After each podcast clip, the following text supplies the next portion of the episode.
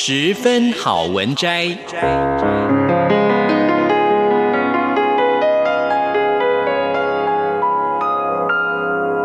十分钟的心灵补给站。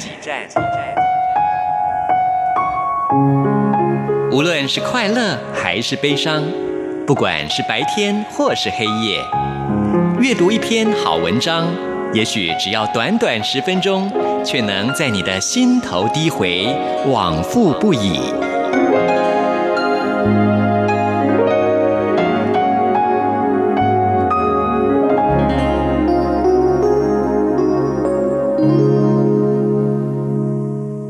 各位亲爱的听众朋友，您好，欢迎您再一次的收听《十分好文摘》，我是李正淳。我们今天要介绍的这本书是商周出版的《书法与生活》，作者是侯吉亮。书法跟其他的技艺不同的地方，在于写字最后可以达到的境界和手感是否精巧无关。历史上很多很有名的书法家都不是手巧的，但是并不妨碍他们成为杰出的书法家。书法的风格有很多种，朴拙灵巧各有其美，需要的书写技术也并不相同。写书法并非短时间内写得很好就一定会有成就，只要有耐心，人人都可以学会写字。重点是要找到写书法的乐趣，而后才能够在乐趣中成长。那我们今天要跟大家分享的这段篇章是写书法的心法与秘诀。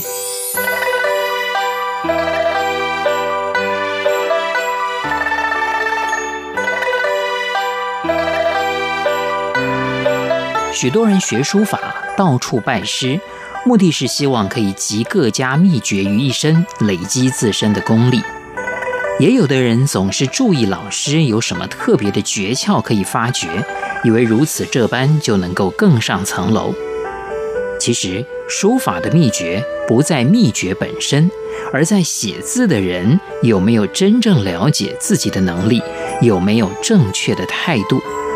连毛笔的基本使用的方法都不会的人，即使知道了写行草的诀窍，也不可能会写。如果以为知道方法就会写了，那就是异想天开。即使自己写得很爽，但在专家眼中，无非是乱涂鸦罢了。书法的秘诀如武功秘籍，是要看程度练的。基础的内功不到，就习练高级的方法。必然走火入魔，没有程度相当的内功，学习高明的招式只是花拳绣腿。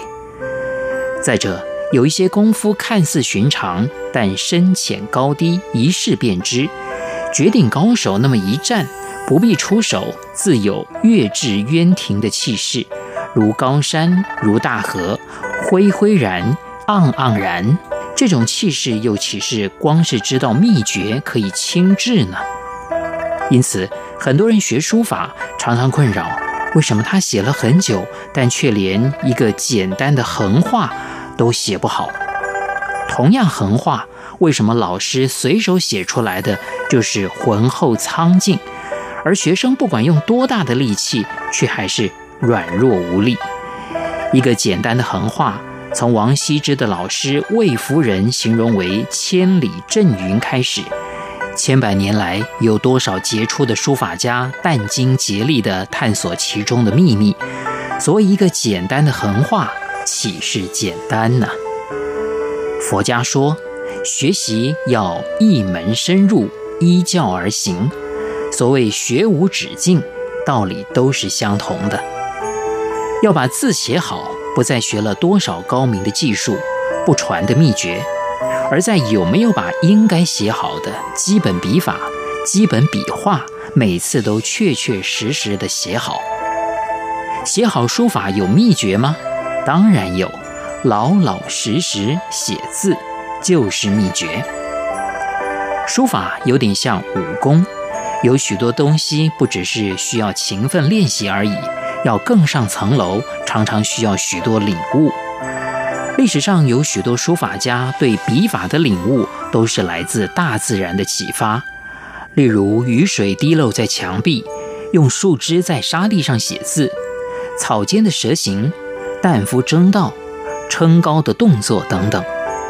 黄山谷的笔法，据他自己说，即是来自观察撑高的动作，才发展出他一波三折的笔法。但这样的笔法，其实在隶书当中已经经常看到。虽然宋朝不流行隶书了，但黄山谷也有可能受到隶书的影响。书法的历史太悠久，很多东西古人早就发现或者发明了。在比较前卫的现代书法中，过用了许多泼、溅、洒，以头发、手指、手掌沾墨写字等等。在唐朝的时候，这些书写的特技都已经有人尝试过了。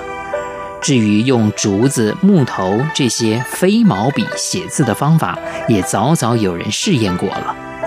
现代人平常日用不写字，怕是发明不出什么新招式的。即使发明新招式，恐怕也写不出好字。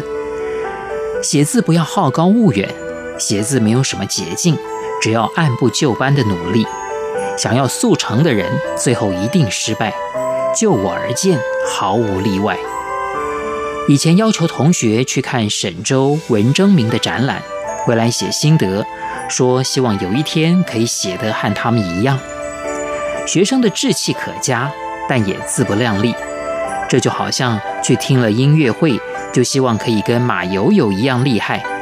即使对专业的音乐家来说，马友友都是不可企及的天分，更何况一般人呢？对古代大师、现代名家的成就要深入了解，而后才能知道他们的成就很难追得到，即使一辈子全力以赴，也不太可能达到。对那样的成就，一般人只能佩服，甚至膜拜，这才是正确的态度。没有这样正确的态度，对古代大师或当代名家的成就不会有敬意，甚至觉得书法很简单，以为听到老师教的方法就懂了。听到老师教的方法就以为自己懂了，这是一般人学习书法最大的毛病。例如中锋，人人会说。但要写到真正的中锋，挥洒如意的掌握中锋，即使是常常写字的书法家，也恐怕没几个人做得到。我常常说，听到不表示知道，知道不表示明白，明白不表示会了，会了不表示很熟悉，熟悉并不表示很高明。但一般人学习书法，往往以为听到就会了。对于高明深奥的艺术，学会欣赏、了解其中的精微之处，比希望我也可以做得到更重要。因为轻易的希望我也可以做得到，就表示并不真正了解历代书法大师的成就有多么困难和稀有。如果太重视自己能不能做到，反而不能够深入欣赏和了解。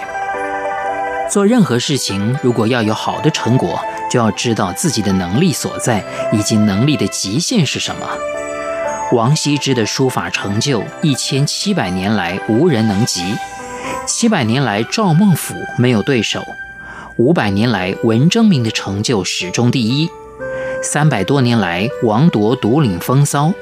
这些古代大师的成就和他们的才学、情势、人格特质以及时代因素息息相关，少了一个环节都没有办法达到那样的成就。一千多年来，会写文章的人一大堆，才华绝代的诗人也不少，然而还是只有一个苏东坡，就是因为过了苏东坡那样的时代，就不可能再有苏东坡这样的文人。也因此，苏东坡的成就才会这么难得，才会这么值得我们去阅读、欣赏、崇拜。但如果去学习苏东坡，轻易的以为可以和苏东坡一样，那也就太不知天高地厚了。